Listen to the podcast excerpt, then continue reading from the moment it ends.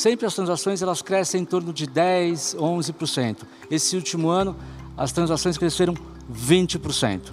Número bastante forte e principalmente puxado pelo mobile banking, que teve um crescimento bastante forte, chegou mais de 50 bilhões de transações, tendo um crescimento de 43%. Só o ano passado, quase 16 bi a mais em relação ao ano anterior. Você já fez transações bancárias pelo seu celular ou acessou o site do seu banco? Já parou para pensar quantas vezes por semana ou até mesmo por dia você abre o aplicativo do seu banco? Seja para uma rápida consulta no extrato, um pagamento ou transferência de dinheiro, por exemplo? Eu sou Mona Dorf e neste podcast Febraban News vamos falar sobre o crescimento exponencial do uso de canais digitais na pandemia. São números impressionantes que mostram como o setor bancário tem investido em tecnologia para melhorar ainda mais a experiência dos clientes e a segurança. No ano passado, pela primeira vez, as transações realizadas no mobile banking, ou seja, pelo celular, representaram mais da metade do total das operações feitas no país. Isso equivale a um número de 52 bilhões e 900 milhões de transações feitas pelo celular, contra 37 bilhões no ano anterior. Esses são apenas alguns dos números da pesquisa Febraban de Tecnologia Bancária, um tradicional e amplo estudo da Febraban realizado em parceria com a Deloitte, que anualmente traz o panorama dos investimentos do setor bancário em tecnologia. O levantamento também analisa a relação dos consumidores com os canais de atendimento bancários. O investimento, aliás, é outro destaque do estudo. Ao longo de 2020, os bancos continuaram aumentando seus gastos com tecnologia bancária totalizando 25 bilhões e 700 milhões de reais em 2020, um aumento de 8% em relação a 2019. E desse orçamento de TI, 10% é voltado para a cibersegurança, com o objetivo de garantir transações seguras para os brasileiros em seu dia a dia. Esse é outro tema que já comentamos aqui no nosso podcast Febraban News. Ouça agora o bate-papo que eu tive com três especialistas do setor sobre os números dessa pesquisa e as tendências do setor. Conversam com a gente Rodrigo Molinari, diretor setorial de tecnologia e automação bancária da Febraban e gerente geral de TI do Banco do Brasil, Eduardo Krieger Scherer, diretor de serviços de TI da Caixa, e Sérgio Biadini, sócio líder para a indústria de serviços financeiros da Deloitte Brasil. Eles estiveram no SEAB Febraban 2021 divulgando esses dados inéditos. É que os bancos estão vendo esse movimento? O que, que podemos esperar para os próximos anos? Rodrigo, é, para vocês o internet banking está perdendo espaço nas transações? É importante a gente falar do mobile. É impressionante o crescimento que a gente teve no mobile, é impressionante a adoção dos clientes a, a esse canal. Eu lembro de alguns poucos anos a gente está aqui mesmo nesse fórum, na, no CIAB, falando do potencial do mobile como ele poderia se tornar um canal é, dominante, né, preponderante para os clientes. E, então esse ano chegou, foi 2020, o canal mobile se torna dominante é, e os bancos tiveram um papel fundamental nessa, nesse caminho, assim, tanto no investimento da disponibilização de é, de uma gama enorme de soluções. Né? Hoje o mobile ele tem uma amplitude de transações muito grande, ele vem desde a abertura de conta até renegociação de dívidas, enfim. A questão da segurança, né? o mobile, é, pelo uso dos seus diversos artifícios de, é, de dispositivo, de biometria, de câmeras, de, ele consegue tornar o canal extremamente seguro. E, e, a questão da experiência mesmo, assim, o cuidado com o design, com a experiência que todos os bancos é, demonstram, né? Acho que, que, isso reflete, inclusive, se você entrar nas lojas de aplicativos, os aplicativos bancários estão sempre entre os mais bem conceituados, com nota entre 4.7, 4.8, 4.6, quer dizer, é um reconhecimento do cliente a, a qualidade dos aplicativos de, de mobile. É, isso torna, claro, tudo isso ajuda esse incremento tão grande no, na utilização. É, agora, quanto ao internet banking, essa, essa relação do, do crescimento mobile, não necessariamente ele diminui a importância do internet banking até porque não há uma migração direta, né? O crescimento do mobile banking é muito maior do que, o, do que a perda percentual de usuário em internet banking. A internet ele tem um, um público bastante fiel, é, é um, um, uso específico. Os bancos continuaram investindo no internet banking, também evoluiu muito como canal. É, se olharmos, por exemplo, o segmento pessoa jurídica, internet banking ainda é o principal canal, aí ele é o dominante, né? Ele é o preponderante. E eu acredito também numa questão de modo de uso, né? O, o mobile, o cliente ele entra, ele faz vários logins. A gente viu ele nos heavy users é, com vários logins diários, mas normalmente ele vai, ele entra, faz uma operação pela sua praticidade, né? Faz uma operação, duas, ele é bastante ágil nisso e sai, né? E vai fazer enquanto que o, que o internet não, a internet é o que a gente chama de momento banco, né? O cliente senta na frente do computador, abre seu internet banking, faz uma série de transações, analisa com mais calma, são logins mais longos, quer dizer, tem uma, é, uma forma de uso diferente, um comportamento diferente. Então, acho que a, é, é, a indústria continua aprimorando esses dois canais, eu acredito que eles vão continuar muito, muito preponderantes é, ao longo do tempo, né? E, e o que importa é a gente conseguir ter essa qualidade para que o cliente escolha o melhor canal e, a partir da sua comodidade. Né? Obrigada, Rodrigo. Pergunta agora para o Eduardo Scherer. A pesquisa mostra uma grande digitalização como reflexo da pandemia. A Caixa teve o maior crescimento de contas e transações digitais justamente em virtude do auxílio emergencial e o aplicativo Caixa Tem. Como é que vocês conseguiram reagir de forma tão rápida para atender a todo este público novo entrante? Foi um desafio gigantesco. Acho que como o Rodrigo falou, para a gente abrir um bate-papo aqui, o usuário do mobile ele faz muito mais transações do que o usuário físico, né? Quando a gente foi colocar mais de 50 milhões de pessoas dentro do aplicativo, essa era a nossa maior dificuldade. Acesso simultâneo. Porém, ferramentas como ferramentas de colaboração, uh, o uso de nuvem, a parceria que nós tínhamos disponíveis possibilitaram a gente fazer algo inexplicável, in, inimaginável para a época, bem no meio do auge da pandemia em abril, quando a gente tinha as pessoas trabalhando em home office, 100% do nosso time de tecnologia estava em home office, e com esse desafio de construir a primeira parte, que era o cadastramento das pessoas que teriam direito ao benefício apenas uma semana para construir algo que chegou a um throughput de 65 mil transações por segundo. Algo que na caixa não havia sido experimentado antes, onde a gente fez o cadastramento no site do auxílio de praticamente metade da população brasileira no intervalo de poucos dias.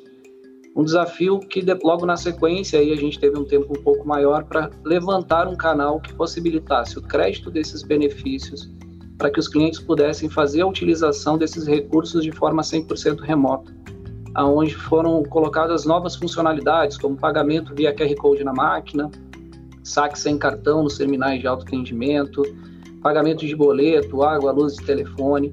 Um, realmente foi um trabalho que a gente não tem precedentes dentro da empresa e provavelmente no cenário brasileiro aonde a gente começou a codificação das plataformas antes mesmo de termos as especificações definidas. Cada etapa de desenvolvimento já era paralelizada com testes de carga simultâneos, aonde a gente conseguiu aqui entregar um serviço e conseguiu com especial atenção manter as medidas sanitárias de afastamento e os clientes podendo usar via digital os seus recursos de benefício que eles estavam recebendo realmente foi algo impressionante, viu, mano? Eduardo, foi realmente trocar o combustível do avião em pleno voo, né? Biagini, qual será o, o, o, impacto da entrada do Open Banking nas transações bancárias, especialmente pelos canais digitais? Nós poderemos ver um boom desse tipo de operação na edição da próxima pesquisa? É, acho que antes de falar um pouquinho da tua pergunta, acho que só colaborando ali com os dados do, do Molinari também, é, quando ele fala da internet, esse, esse é um canal que 66% a estimativa que a gente tem dos usuários, né, das transações realizadas no Internet Banking são da pessoa jurídica, né, Molinari? Então mostra a importância desse canal para um segmento específico de, é, de clientes também, né? Bom, acho que falando um pouquinho da, do Open Banking é, e falando do, desse potencial boom que a gente pode ter. Né? Então aqui a gente tem que fazer um, algumas reflexões. Né? Então, na verdade, a gente vai trazer algumas transações adicionais. Né? Então, o consentimento, né? fazer um consentimento ou remover um consentimento são novos tipos de transações que a gente vai ter que, que contabilizar e contar. Né? É, e a gente vai ter também, com certeza, no, no Brasil, é, um boom, na verdade, de agregadores. Com certeza todos os bancos vão aí entrar com seus PFMs, Personal Financial Managers, os seus BFMs, Business eh, Performance Management. É, então, as ferramentas de PFM e BFM, elas vão gerar transações do ponto de vista de agregação. Né? Então, o que a gente pode acontecer é que a gente pode ter aí talvez uma redução dos acessos, porque eu vou fazer um único acesso num, num, num PFM ou num BFM preferido, né? É, e ali eu vou fazer uma série de transações dentro desse PFM e BFM. É, a gente tem bastante trabalho nesse segundo semestre aqui agora, a indústria como um todo, mas a gente pensando na pesquisa e olhando a evolução da pesquisa, a gente tem um trabalho bastante interessante para a gente discutir é, com os bancos, o pessoal lá do Banco do Brasil, do Molinari, que nos ajuda bastante na construção da pesquisa, o pessoal da Febraban, é, para ver como que a gente vai capturar esses dados e refletir esses dados é, dentro da, da pesquisa do próximo ano. Tá? Só um detalhe, você comentou desses acessos. PFM e BFM. Isso. PFM para pessoa física e o BFM para pessoa jurídica. Tá. Né? É, obrigada pela resposta, Sérgio. Eu queria agora passar novamente a bola para o Rodrigo Molinari. Né? É, Rodrigo, a pesquisa também mostra, mais uma vez, que as transações de todas as espécies vêm perdendo fôlego nas agências, né? PABs e também ATMs ano a ano. Para vocês, a agência está ganhando um papel cada vez mais consultivo? Como é que vocês veem o comportamento do cliente e o papel de cada canal bancário nas transações bancárias no curto prazo?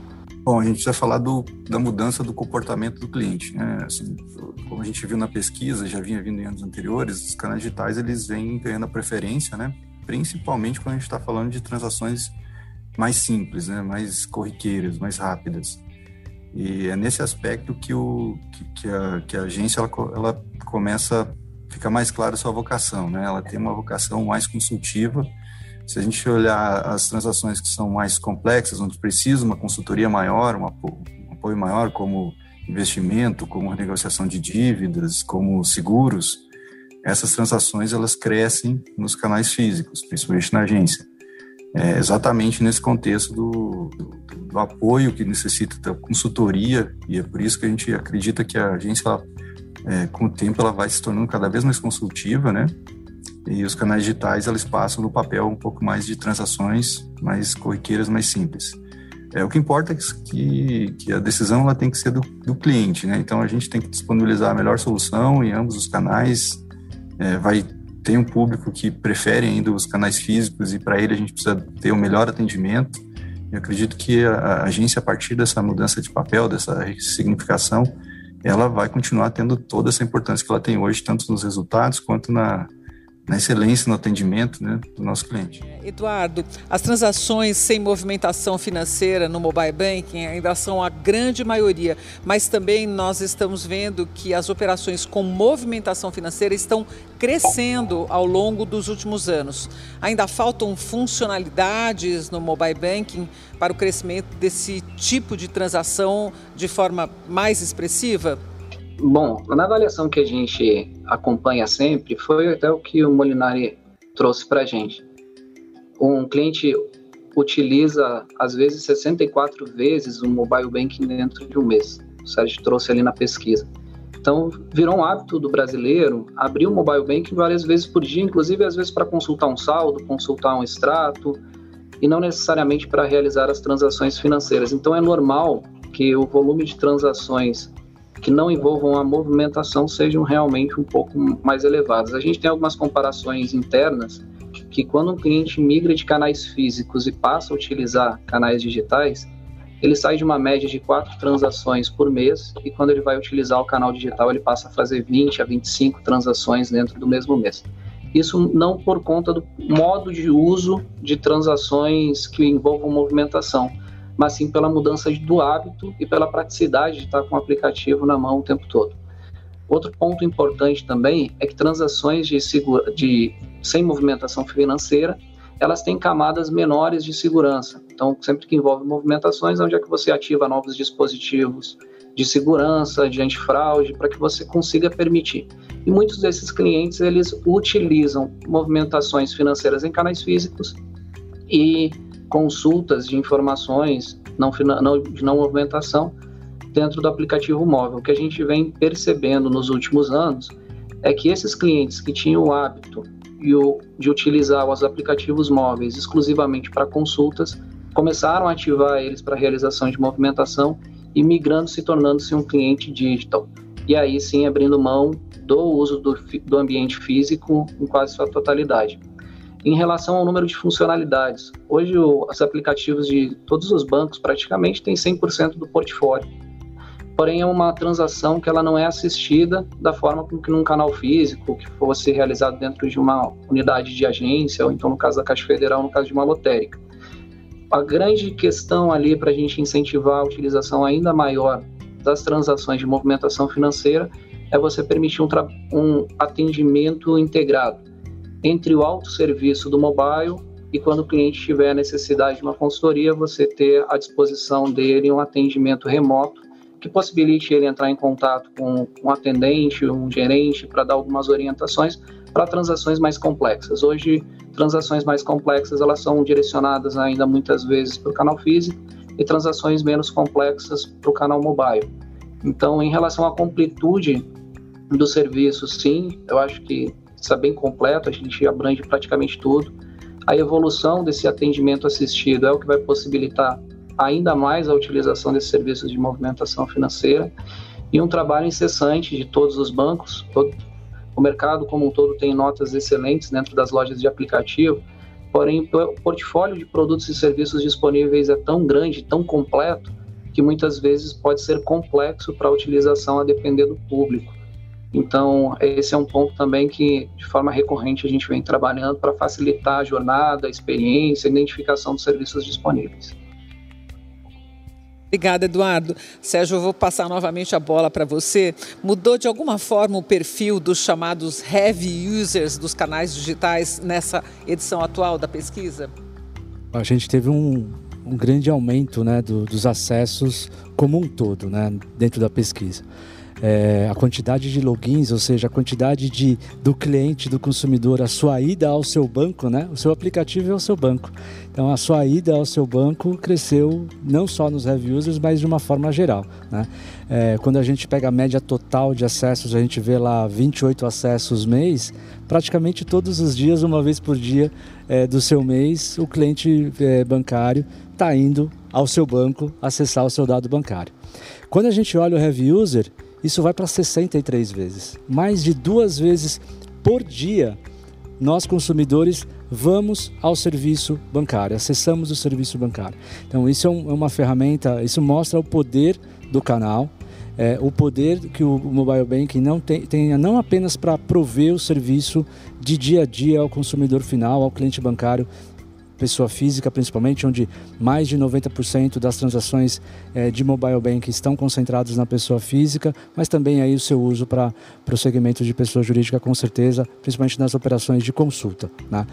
O Eduardo é, falou que tem gente que acessa quatro vezes. Esse é ultra heavy user. Esse é ultra, ultra heavy user, né? É, se a gente fazer aquela, aquela, a gente olhar aí que a gente está colocando é, 30 dias corridos, mas a gente tiver 20, 21 dias é, úteis ao mês, né, a gente tem aí praticamente três acessos na média, né? Então, se a média é, é dois em dia não corrido e três em dia, em dia útil, a gente vai ter os, com certeza os clientes que vão acessar quatro, cinco vezes por dia o seu, o seu aplicativo. Mostra a força, a adoção do canal e o poder que ele tem não só de prover serviço, mas também sendo uma ferramenta fundamental para criar a fidelização e uma experiência única aos clientes. Eu acho isso que a gente percebe cada vez mais na indústria, é, todos buscando melhorar a experiência como um todo. O Edu colocou muito bem a questão da conexão entre os canais, isso sendo muito importante, porque muitas vezes um atendimento ele pode começar num aplicativo e terminar num contact center, ou vice-versa, começar num contact center e terminar num, num, aplicativo.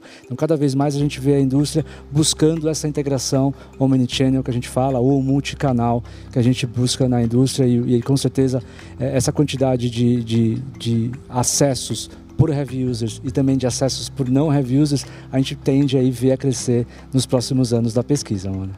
Obrigada, Sérgio. Vou fazer agora uma pergunta para todos. Na prática, como as tecnologias, como a inteligência artificial foram usadas durante o período da pandemia para ajudar os clientes a lidarem com as suas finanças? A gente pode começar com o Eduardo Scherer, depois com o Rodrigo Molinari e depois com você, Sérgio.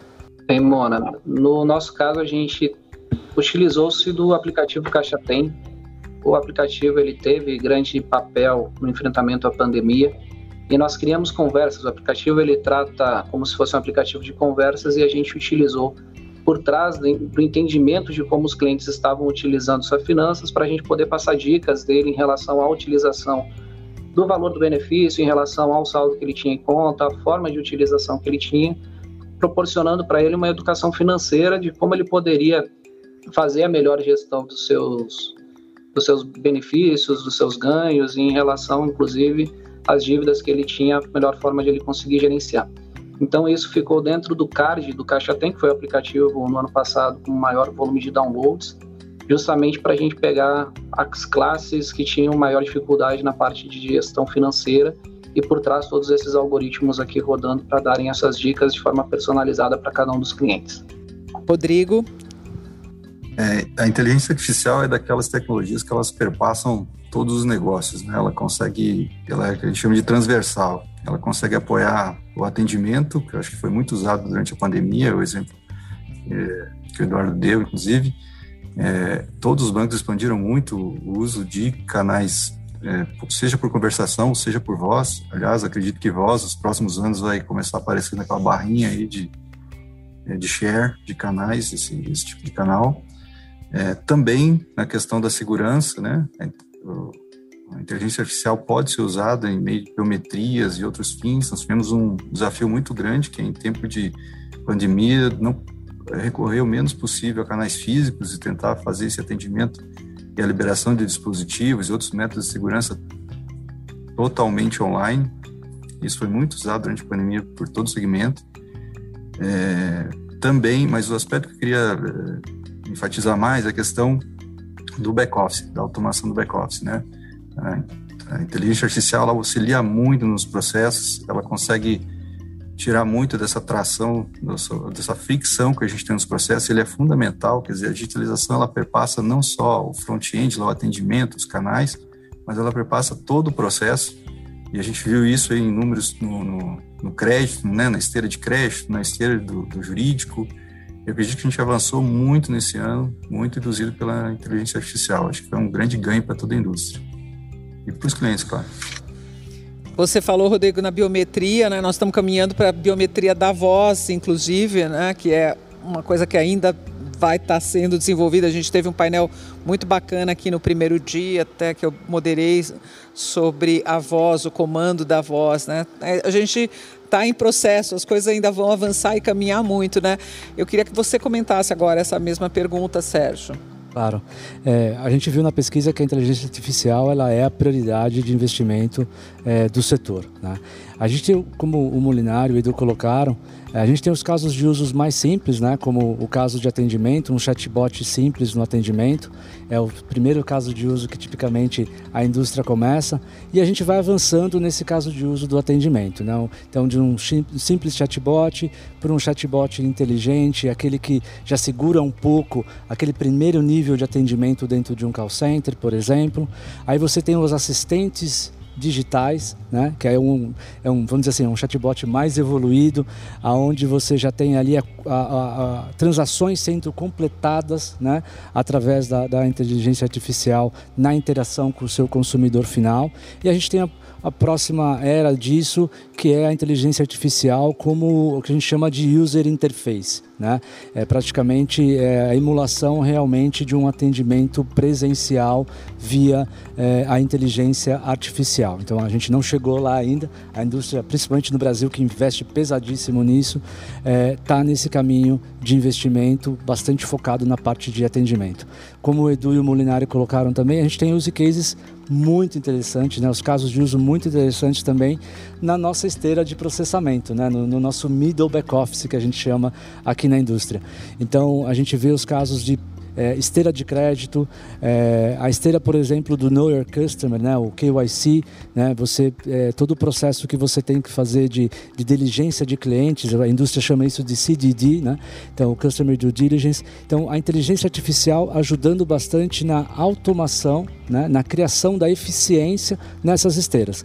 Ela não cria só eficiência, Mona. Eu acho que o que é interessante também da inteligência artificial é que ela traz mais segurança ela traz mais controle para a indústria. A gente reduz o risco com a inteligência artificial. Então é uma indústria que é, esse investimento não é apenas para dar mais eficiência, mas também para reduzir o risco, né? reduzir é, o nível de controle e melhorar, na verdade, a maturidade dos controles. No final, quem ganha com isso, Mona, é o consumidor final, porque é o que a gente sempre fala, né? Uma experiência ruim, né? Uma cozinha mal feita ali na, no middle back office, né? Uma esteira não bem feita, você impacta sim diretamente a, a esteira e a experiência final do cliente. Cada vez mais a experiência não é só o front, a interação numa interface de mobile, por exemplo. A, a experiência é o todo. Né? E muito do que acontece no back-end pode afetar essa experiência. Então, ela tem vai ajudar sim e vem contribuir muito forte para a experiência do consumidor final é, da indústria.